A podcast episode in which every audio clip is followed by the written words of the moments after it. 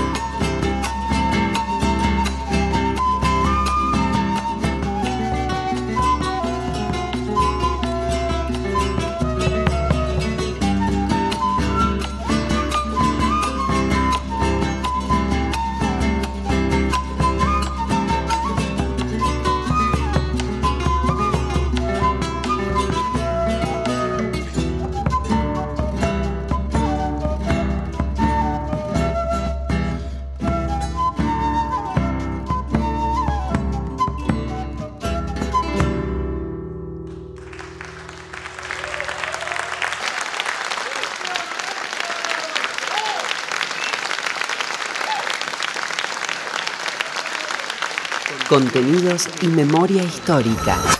Radio Nacional.